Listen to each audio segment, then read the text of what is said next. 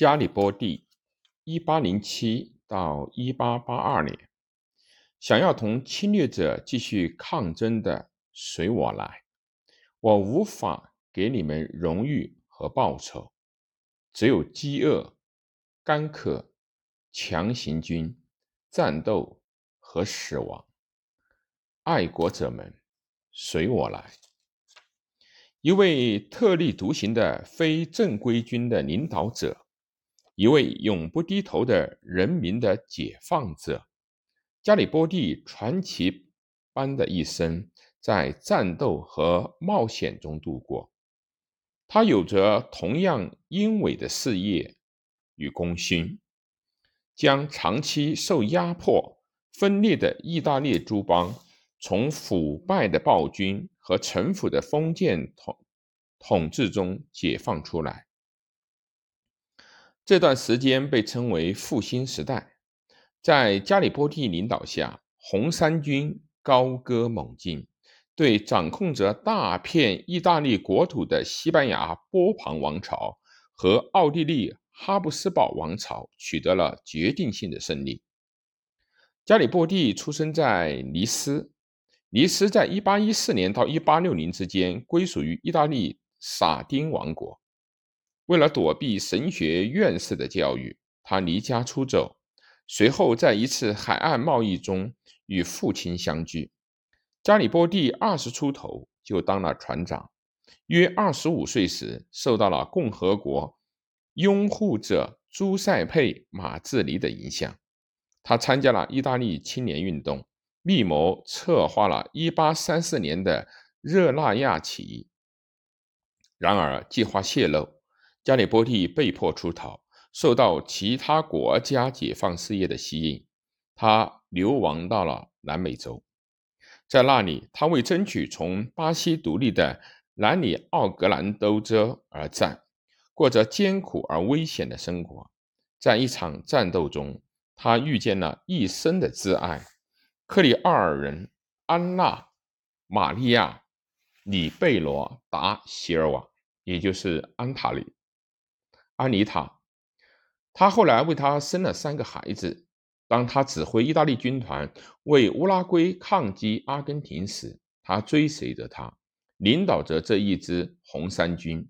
加里波第成了众所周知的游击战的大师。一八四八年的欧洲革命如烈火燎原，加里波第回到了意大利，投身于抗击奥地利霸权统治的斗争。遭到了皮埃蒙特冷落后，他加入了在罗马建立共和政权的势力。这场起义迫使教皇庇护九世逃离罗马。一八四。九年，他组建了一支勇猛的军队，抗击法国与那不勒斯的联军。加里波第的军队浴血奋战，但终究寡不敌众。眼看着教皇在法纳联军的护卫下重返罗马，加里波第及数千追随者经意大利中部撤退，一路逃避到法国和奥地利军队的追击。但仍蒙受了巨大的损失。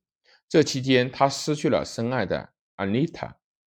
加里波第独身一人去了托斯卡纳的海岸，成了一名辗转于纽约和秘鲁之间的商船船长，开始了五年的流亡生涯。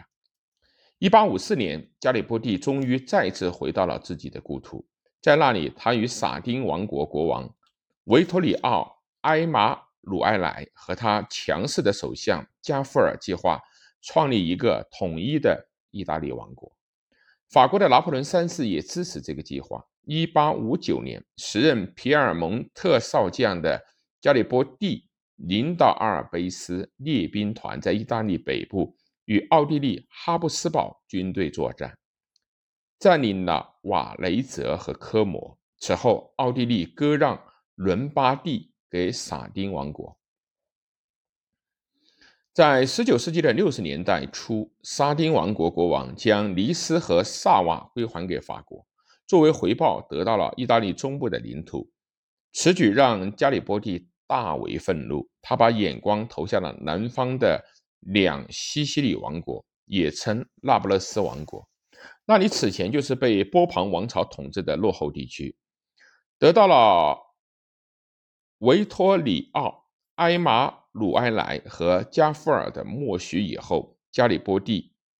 带领区区一千一百四十六名的红三军，在一八六零年五月与西西里马尔萨拉登陆，随即占领了巴勒莫。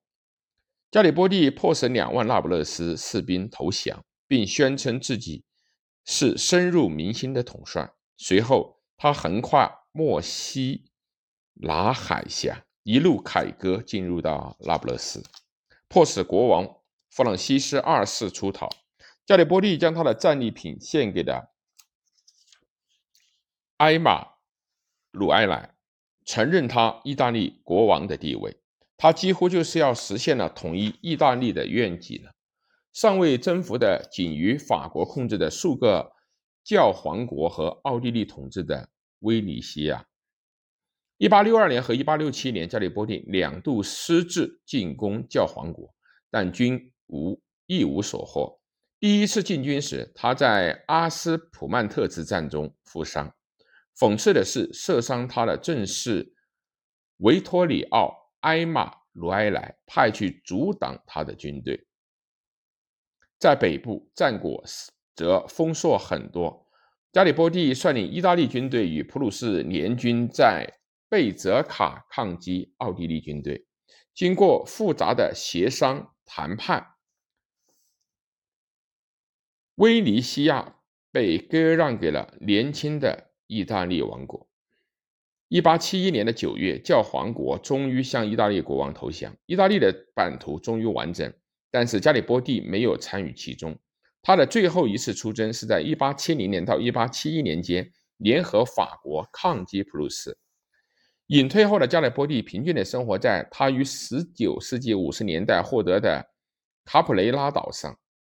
当这位政治家、传记作家、小说家与传奇人物于1882年的六月去世的时候，举国哀悼。